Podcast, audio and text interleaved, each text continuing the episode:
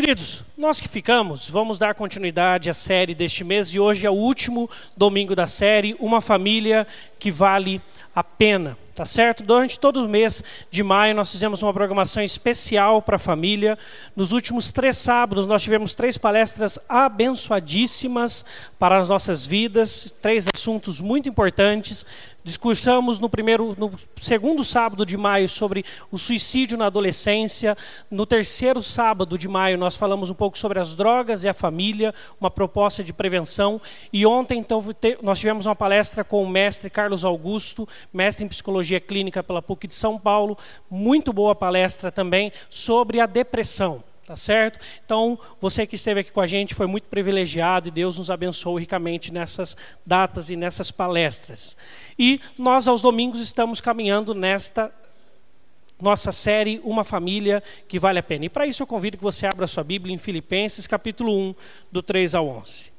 Bem possível que você que prestou bem atenção no culto já saiba sobre o que vamos conversar nesta noite. Filipenses 1, do 3 ao 11. Carta de Paulo aos Filipenses, capítulo 1, do 3 ao 11. Ação de graças e súplicas em favor dos filipenses. Diz assim a palavra do nosso Deus: Dou graças ao meu Deus por tudo o que recordo de vós, fazendo sempre com alegria súplicas por todos vós, em todas as minhas orações, pela vossa cooperação no Evangelho, desde o primeiro dia até agora Estou plenamente certo de que aquele que começou boa obra em vós há de completá-la até o dia de Cristo Jesus. Aliás, é justo que eu assim pense de todos vós, porque vos trago no coração, seja nas minhas algemas, seja na defesa e confirmação do Evangelho, pois todos sois participantes da graça comigo. Pois minha testemunha é Deus da saudade que tenho de todos vós na terna misericórdia de Cristo Jesus. E também faço essa oração, que o vosso amor aumente mais e mais em pleno conhecimento e toda percepção, para aprovardes as coisas excelentes e serdes sinceros e inculpáveis para o dia de Cristo, cheios do fruto de justiça, o qual é mediante Jesus Cristo, para a glória e louvor de Deus. Vamos orar? Convido você para ter um momento de oração, pedir que Deus fale ao seu coração mais uma vez nesta noite. Santo Espírito, Deus, nós rogamos que o Teu Santo Espírito fale aos nossos corações mais uma vez nessa noite porque nós sabemos que o único que pode aclarar as nossas mentes e nos convencer daquilo que é a tua vontade, é o teu espírito, assim rogamos, que através do teu espírito que no meio de nós está e em nós está, possa falar aos nossos corações e transmitir a tua palavra às nossas vidas neste instante. Em nome de Jesus oramos. Amém. O tema hoje é uma fa família estendida da individualidade à comunidade.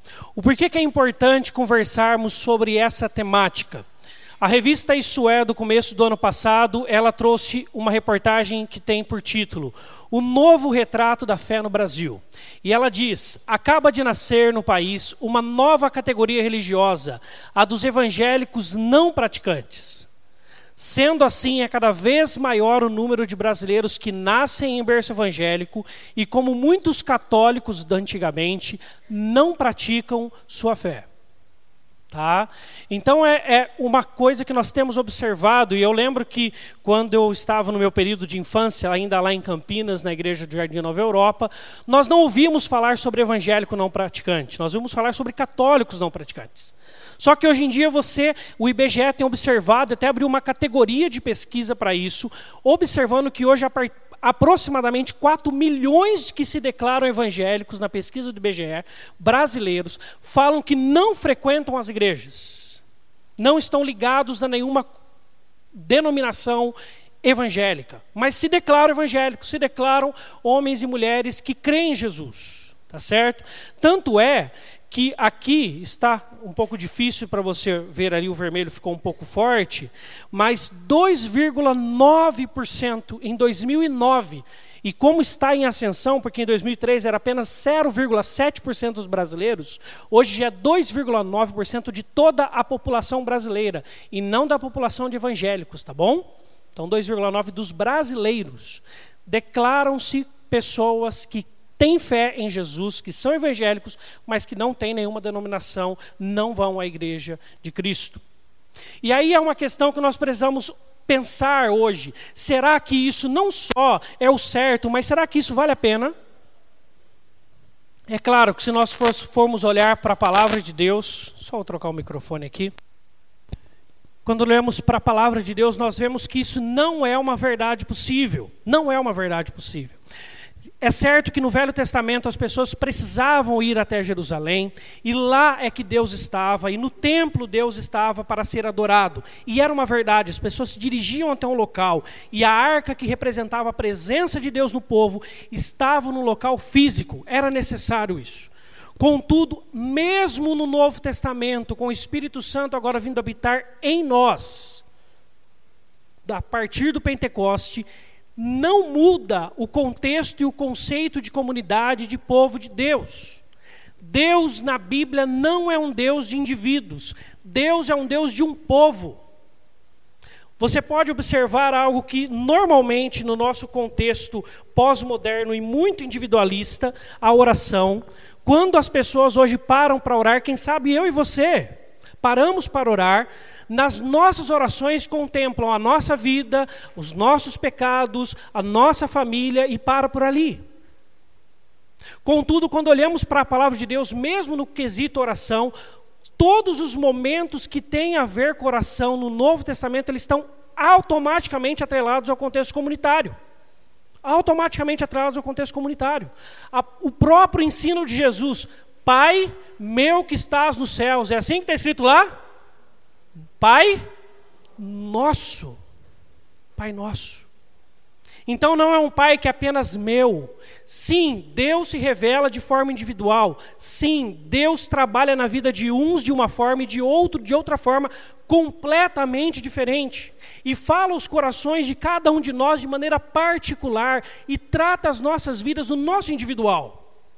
Mas isso não quer dizer que o jeito de Deus tenha mudado. Deus é Deus de um povo. Tanto que quando ele chama Abraão, ele fala para Abraão que na família dele, no grupo de pessoas que sairiam dele, que seriam seus descendentes, eles iriam abençoar todas as famílias da terra. O conceito de Deus é um conceito de grupo, coletivo e de povo.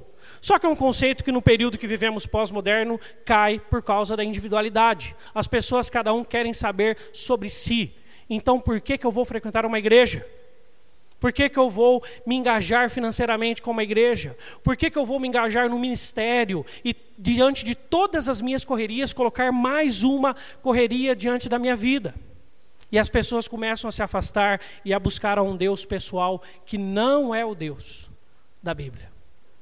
É interessante que quando nós olhamos hoje para as músicas evangélicas, e às vezes quando a gente tem cultos assim, eu peço para o pessoal da equipe de música escolher músicas que tenham a ver com contexto coletivo, adoração coletiva.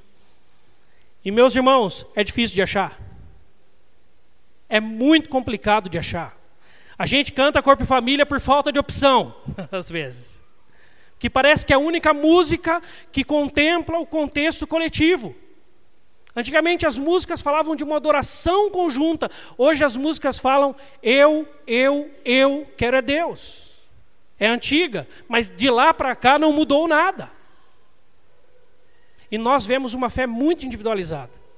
Só que quando olhamos para a palavra de Deus, em específico também para esse texto de Filipenses, vemos que este não é o sonho, não é o plano de Deus. E para isso eu quero pensar em alguns itens que a palavra de Deus, a partir desse texto de Filipenses, nos ensinam sobre a, o, o valor e a importância de caminharmos em comunhão com os irmãos.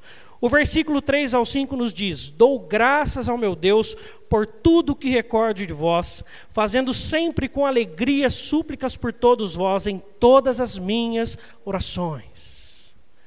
Se Efésios é chamado a carta da igreja e tem diversos conceitos de igreja, com certeza Filipenses é a carta da alegria, do coração de Paulo.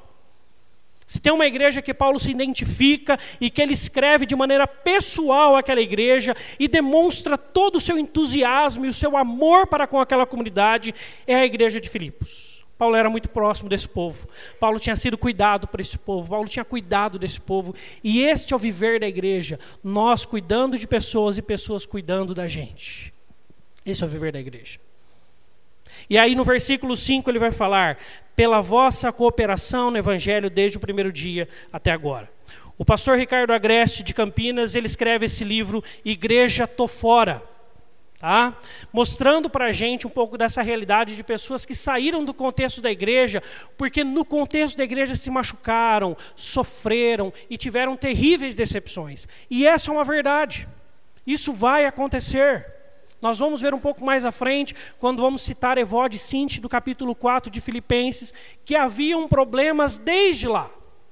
Não começa nos tempos de hoje os problemas na igreja. Começa desde que a igreja se junta, porque o DNA da igreja, que é o primeiro capítulo desse livro, mostra-nos, é feito de pessoas pecadoras. E quando elas se juntam, os pecados às vezes coincidem, e aí, meu irmão, sai de baixo. Tá bom? Muitos problemas surgirão por causa disso. Muitas decepções virão, e pode ser que você escolha pelo caminho de sair da igreja. Não é o caminho que Jesus nos convida. Dói muito, não é fácil. Todos que estão há mais de dois ou três anos na igreja, no mínimo já sofreram uma decepção. E se você está desde que você nasceu, você sabe muito bem que não é fácil. Você já sofreu muito, você já chorou demais. Todos já amargaram decepções aqui. E é uma verdade que vai continuar acontecendo. Mas isso também nos treina e nos ensina para a vida. E Deus nos ensina assim também. Tá bom? Por isso, meus irmãos, lá no último capítulo, ele trabalhando um pouco sobre o conceito de igreja, ele explica três modelos de igreja. O primeiro é o modelo hospital, mais acostumado a igrejas do, do veio da, da, da, linha histórica, tradicional. Nossa igreja presbiteriana, por exemplo, se encaixa muitas vezes nesse modelo, que é um modelo de tratamento de pessoas. Tá? E hospital, você já viu alguma ação de algum hospital que saiu na rua buscando pessoas para colocar em seus leitos de doente? Você não vê isso. Eles cuidam só dos que estão dentro. E a igreja no modelo hospital tem essa, esse conceito, tem que cuidar dos que estão dentro. Então o pastor é um grande médico que tem que curar as feridas das pessoas, os presbíteros também, os diáconos também, e todo mundo tem que cuidar das pessoas e não pode sair daquele grupo. E quando pessoas vêm de fora, é que nem quando você está no hospital e algumas pessoas começam a chegar também para ser atendidas e fala: hoje vai demorar. Hoje vai demorar. As pessoas de fora mais incomodam os de dentro do que alegram pela sua presença. Tá certo? E aí tem outros quesitos mais que outro dia a gente pode delongar um pouco mais tempo. Ou o modelo empresa, que é um pouco desse modelo de igreja que quer se vender aos seus clientes. Um modelo onde você precisa ter as coisas apenas para agradar. O importante é agradar o cliente, o importante é falar o que agrada, o importante é as pessoas virem e terem seus corações satisfeitos no seu ego. Só que não é o princípio bíblico. Todas as vezes que explicamos e expomos a palavra de Deus, não é gostoso muitas vezes. E se você pregar de verdade a palavra de Deus, vai te incomodar em áreas da sua vida e vai te trazer mudanças. Agora, se você quiser ser uma igreja da caixinha de promessas, você pode ser. Você conhece caixinha de promessas? Você nunca tira versículo ruim lá de dentro. Deus está comigo. O Senhor é meu pastor, nada me faltará. Tudo posso naquele que me fortalece, etc. E, tal. e tem igrejas que se colocam nessa postura para falar e para cantar e para explicar apenas o que faz bem ao coração das pessoas. Não é essa a proposta bíblica, não é isso que Jesus quer para nós. Mas existe um terceiro modelo que ele explica para a gente, que é o um modelo missional. Uma igreja engajada com o Evangelho de Jesus. Uma igreja que pensa sobre servir ao próximo. Uma igreja que pensa biblicamente. E isso é o que Paulo escreve dos Filipenses, porque é importante nós sabermos que, como igreja, a igreja nos faz sonhar e trabalharmos juntos, mas nós precisamos saber no que trabalhamos juntos. Na revista Isso É, ele coloca também aqui algumas razões para mudar de igreja, e coloca que entre os homens está problemas econômicos, desemprego, doença pessoal, doença ou morte dos filhos, doença ou morte do cônjuge, problemas conjugais e solidão. E entre as mulheres, em porcentagem também, doença e morte dos filhos, morte do cônjuge, problemas conjugais, doença pessoal, problemas econômicos, desemprego, solidão, mostrando aqui uma relação entre homens e mulheres, do porquê que homens decidem trocar de igreja, mudar de denominação, e porquê que mulheres fazem isso, ou vão para uma outra religião. Sabe o que eu senti falta na revista? Eu sei que é uma revista secular que não deveria estar engajada nisso. Contudo, você não vê um item de pessoas que declararam que mudaram e que foram para Jesus, ou mudaram para a igreja, ou que conheceram a Cristo, por exemplo. Não tem nenhum item aqui que tenha cunho interno, de mudança pessoal.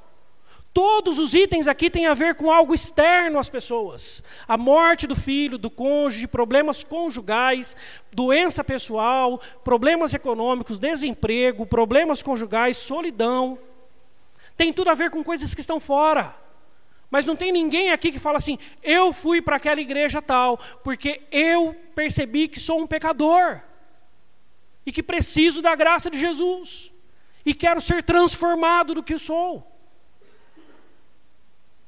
Por isso, meus irmãos, o que Paulo mostra para essa igreja, e no, cap, no versículo 5, é o seguinte: leia o versículo 5 aí comigo. Pela vossa cooperação no Evangelho.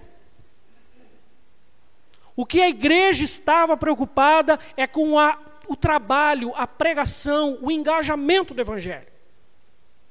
E por isso uma igreja tem que estar muito atenta, e você em seus ministérios também deve estar atento para saber e perguntar a si mesmo sempre: a minha igreja, a minha vida, o meu ministério está pregando o Evangelho de Jesus? Está anunciando essa linda mensagem que Jesus veio transformar a vida de pecadores? É isso que você tem que se perguntar. Para que pessoas, quem sabe, numa outra pesquisa, nós possamos ver homens e mulheres colocando que seja uma porcentagem mínima, mas falando, eu fui por causa do meu pecado, eu fui porque eu estou errado, eu fui porque Jesus veio para me salvar. Mas hoje as igrejas falam tanto de um Deus que quer promover ou auxiliá-las em seus, seus problemas apenas, que esquece de falar dos seus pecados.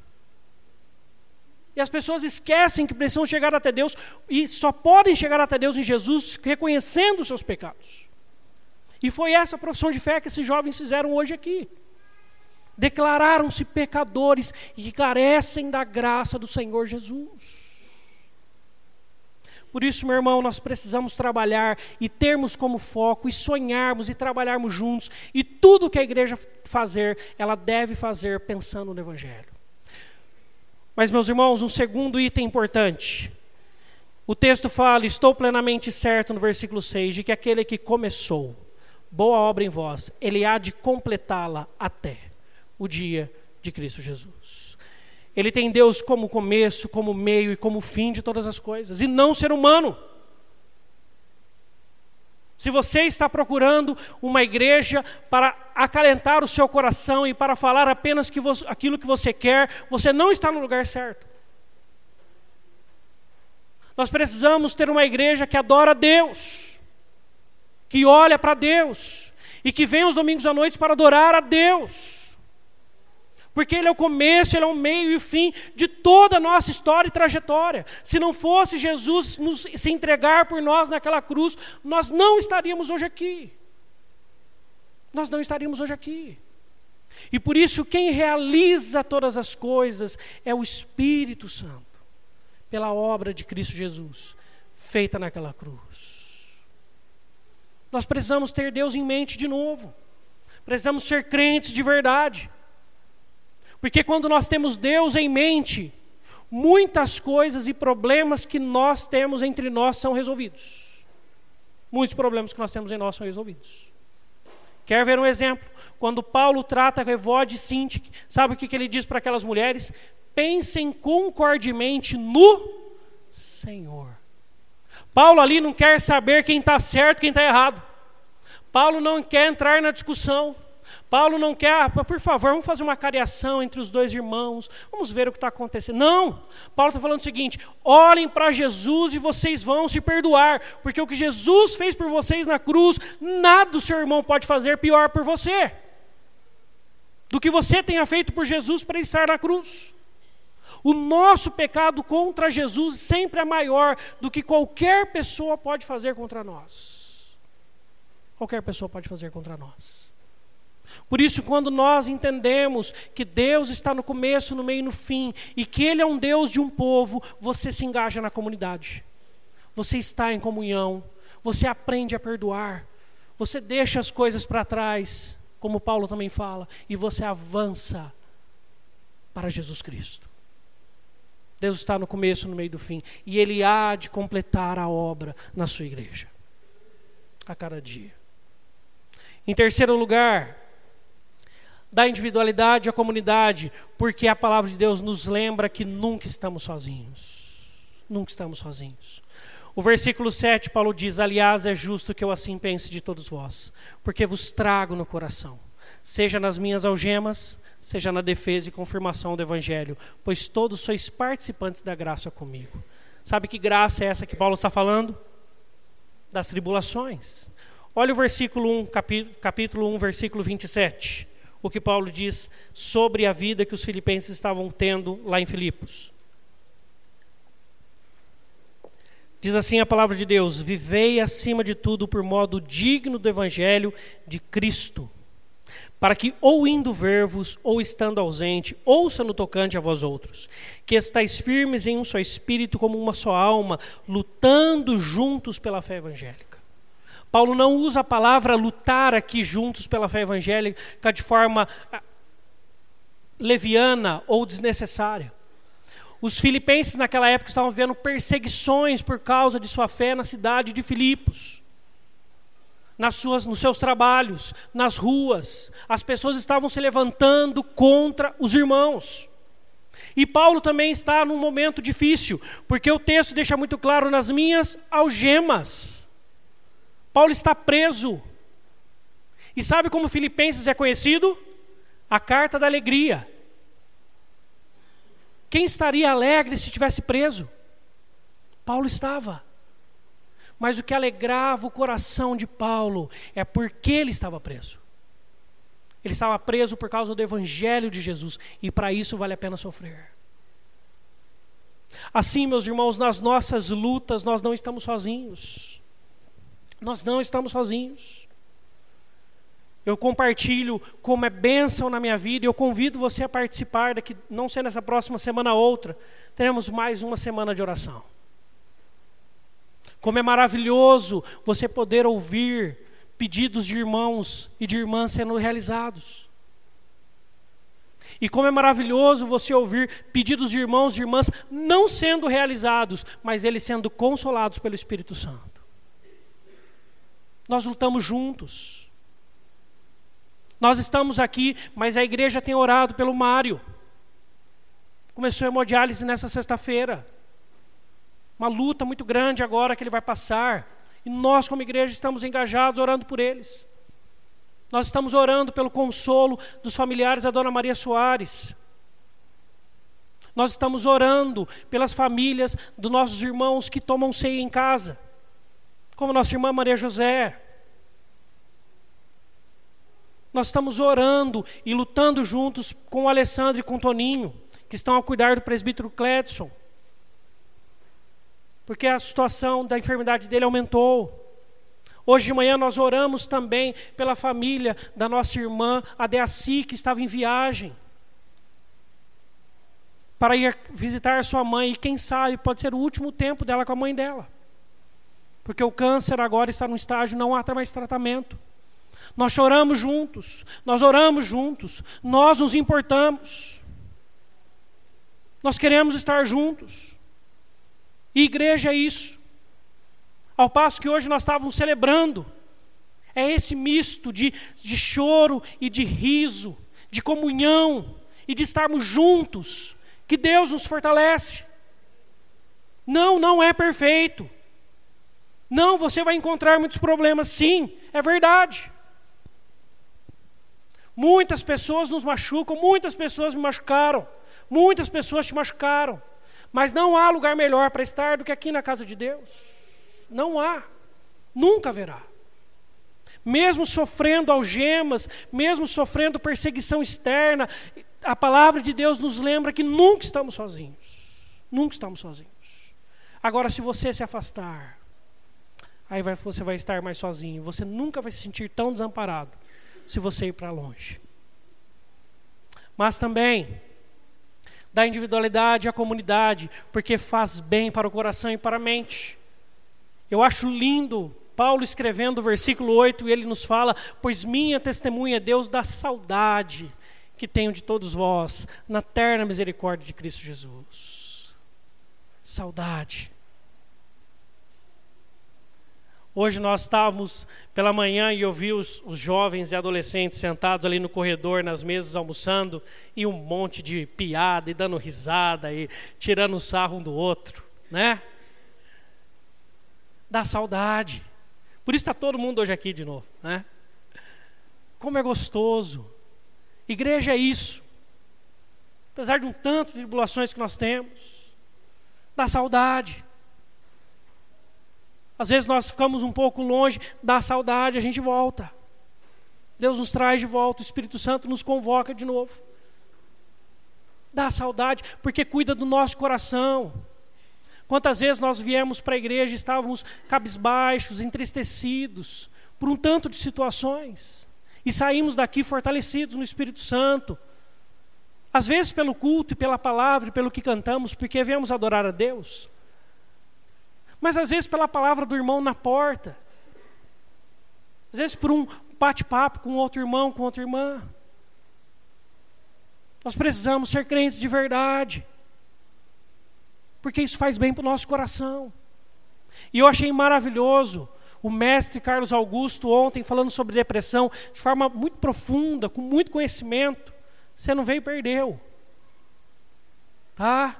Mas ele trouxe para a gente o escrito de Nileman e os seus colaboradores em 1997, que eles fizeram uma pesquisa em 19 países ocidentais, somando 28.085 adultos, e observou-se a associação entre maior criança religiosa, maior formação religiosa e maior frequências a cultos, a uma menor tolerância à ideia de suicídio. Estar aqui faz bem para sua mente também. Deus cuida do seu coração, te alimenta. Quer dizer que quando você está na igreja você não pode ter depressão? Onde você soube que não? Você pode estar na igreja, ser um homem de fé, uma mulher de fé e você passar por depressões terríveis, situações terríveis. Mas sim, a fé é um trabalho e é um fator protetivo nessas, nesses momentos. É um fator protetivo nessas horas para que possamos ter a nossa mente sadia e lutarmos juntos e orarmos uns com os outros. Ainda, meus irmãos, o texto nos fala da, que a comunhão deve ser cultivada. Nós vamos ler agora Filipenses 4, versículo 2 e 3.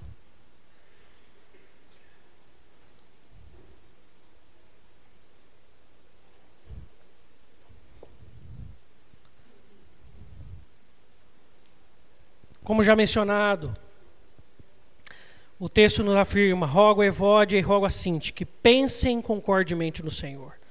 Mas olha que interessante o versículo 3 também. A ti, fiel companheiro de jugo, também peço que as auxilies, pois juntas se esforçaram comigo no Evangelho, também com Clemente, com os demais cooperadores meus, cujos nomes encontram no livro da vida. Existem duas lições fantásticas nesse texto. O primeiro é para aqueles que estão brigados. Que às vezes, quando a, a, às vezes a gente olha para o ministério assim, o irmão senta longe, longe do outro, não quer nem sentar perto. Você já fala, tem alguma coisa aí.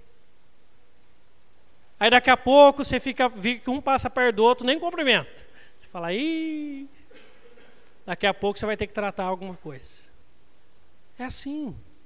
Sabe quem são essas mulheres aqui? Se Paulo está falando que cooperou com ele, a, a igreja de Filipos começa na beira de um rio, com mulheres. Lídia e suas companheiras estavam lá em Atos, capítulo 16, na beira do rio.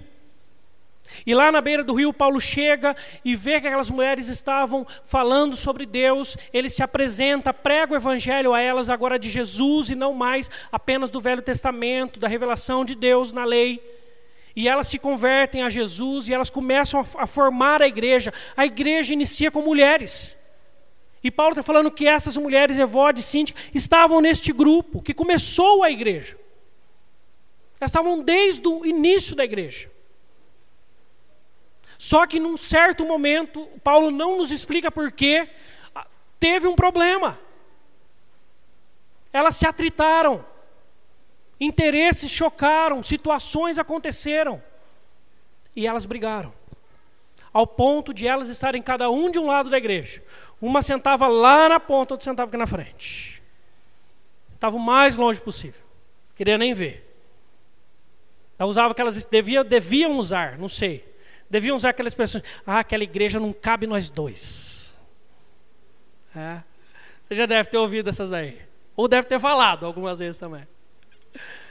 Quantas vezes a gente não vive essas realidades, meus irmãos, minhas irmãs? Sabe que Paulo fala para elas, queridas, olhem para Jesus de novo. Olhem para a cruz novamente. Vejam o que Cristo fez por você de novo. Vocês vão repensar a situação.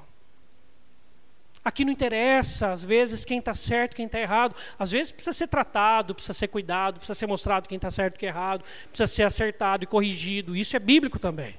Mas às vezes é melhor você falar assim: ó, vamos largar tudo e vamos caminhar em frente? Vamos lá. Só isso que Paulo fala. Mas ainda, ele convida aos companheiros. Porque às vezes a igreja, sabe o que a igreja faz? Tem uns abençoados e umas abençoadas que falam assim: ficou sabendo? Você já sabe que vai vir. E se é um ficar sabendo para que você possa colaborar e ajudar, amém por isso.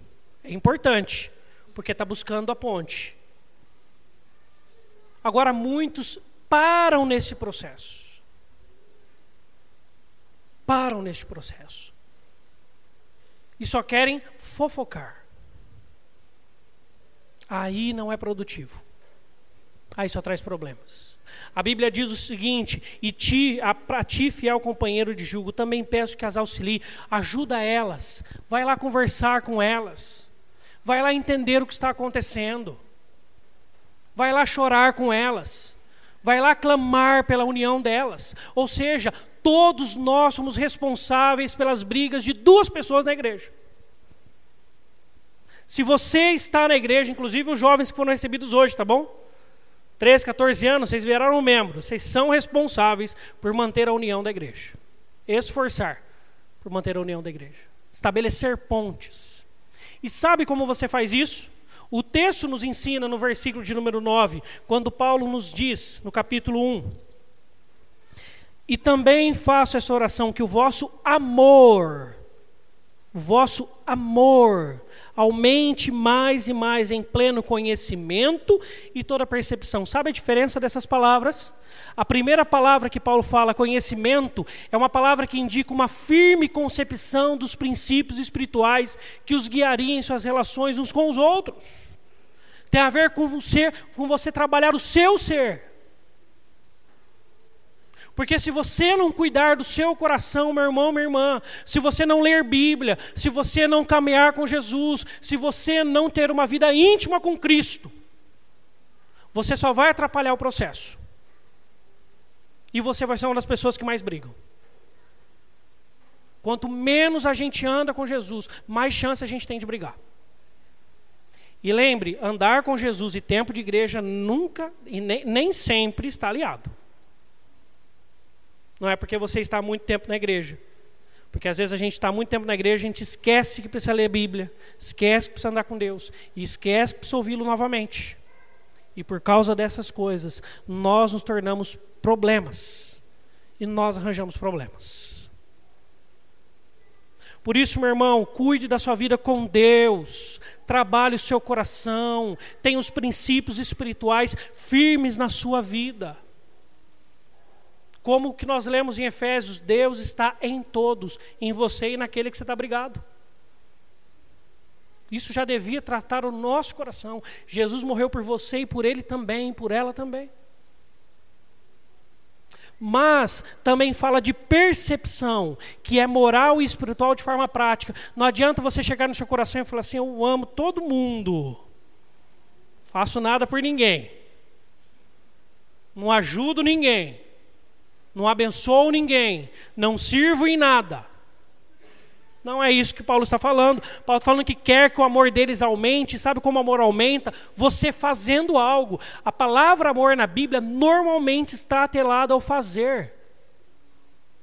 Esse amor romântico, esse amor do sentimento que fica no coração e não tem uma expressão de atividade, é uma coisa contemporânea do romantismo. Não é bíblico palavra amor, tanto que em João 3,16 deixa muito claro, porque Deus amou o mundo de tal maneira que deu seu filho. Ele fez algo por isso. Não é um amor que se restringe a sentimentos. É um amor que atua, que mostra, que demonstra esse amor de forma prática, vívida e atual. Por isso, meu irmão, você precisa conhecer os princípios de Deus e praticá-los. Isso que Paulo está falando aqui. E aí nosso amor aumenta mais e mais, e a comunhão, ela é cultivada. Em último lugar, existem os frutos dessa comunhão. O versículo de número 10 e 11 nos afirma: para tudo isso acontecendo que nós já lemos e explicamos, o que, que serve? Para o propósito, aprovardes as coisas excelentes serdes sinceros e inculpáveis para o dia de Cristo, cheios do fruto de justiça. Primeiro, o propósito existe, existe um resultado. Se você pratica todos esses itens anteriores, existe primeiro, você conhece a vontade de Deus. Essa é a vontade de Deus. Você precisa batalhar para vivê-la. Não é fácil você perdoar. Não é fácil você deixar para trás pessoas que te marcaram duramente. Mas Jesus fez isso por você e por mim. E por ele ter feito, nós podemos amar também e perdoar. Por Jesus ter morrido por eles também, tanto quanto por você, você pode amar e perdoar. Você pode seguir em frente. Você pode deixar as coisas que para trás ficam e avançar para o alvo que é Cristo Jesus. Nós podemos sim, nós somos crentes, nós somos maduros na fé. Boa parte dos que eu estou vendo daqui da frente são maduros na fé, têm essa possibilidade, vivem essas realidades ditas anteriormente.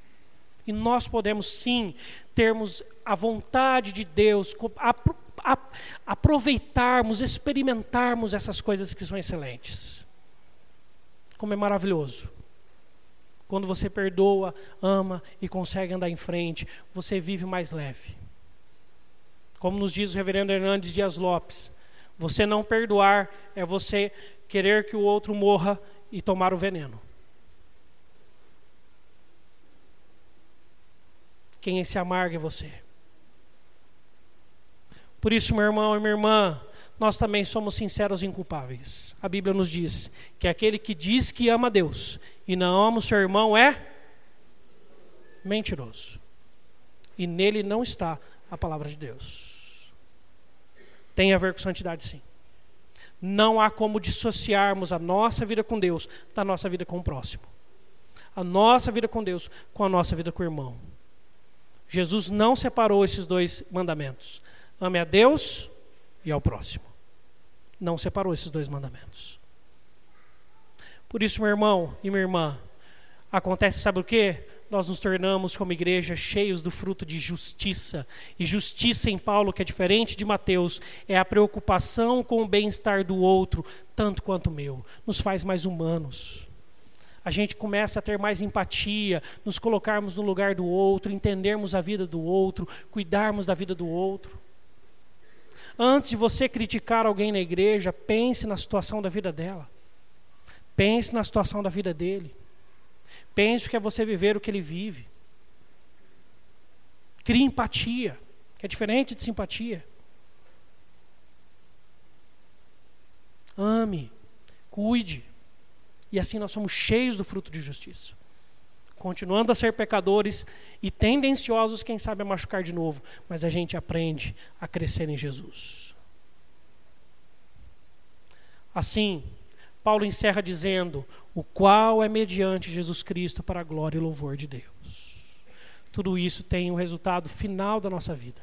O propósito único para o qual fomos criados: glorificar a Deus e gozá-lo para sempre. Louva e glorifica a Deus. Uma vida de comunhão louva e glorifica a Deus. Por isso que não há como você ser sincero com uma fé cristã sem andar numa igreja e experimentar todas essas bênçãos e desafios. Não há como. Pode ser por um período, mas você sabe que você está errado biblicamente. Uma coisa tem a ver com a outra. Eu quero encerrar com duas falas de Philip Yancey, um grande escritor bíblico evangélico. Ele tem algumas posturas, às vezes, em alguns escritos que nós não concordamos. Mas essas duas frases são fantásticas. Filipe Jansen conta para nós o período que ele viveu essa realidade, de por ter se amargurado tanto com a igreja, com o contexto, com as lutas, com as dificuldades que ele enfrentou na igreja, ele saiu da igreja. E tem uma frase no livro que eu acho muito bonita, que diz: E verdadeira, viver com os crentes lá no céu, ó que glória! Viver com os crentes aqui na terra, é bem, isso é outra história. É assim, será sempre. Enquanto Jesus não nos trazer a plenitude da santidade, será assim. Outra história. Às vezes trará problemas. E isso fez com que Filipiantes saísse. Mas ele escreve uma frase que fala por que, que ele voltou. Ele fala o seguinte para nós: saí da igreja por achar pouca graça de Deus nela. Eu voltei por não achar a graça de Deus em outro lugar. Em outro lugar. Não é um lugar perfeito, não será. Mas é o melhor lugar para você se encontrar com a graça e a misericórdia de Deus e a esperança em Cristo Jesus. Vamos orar? Coloque sua vida diante de Deus.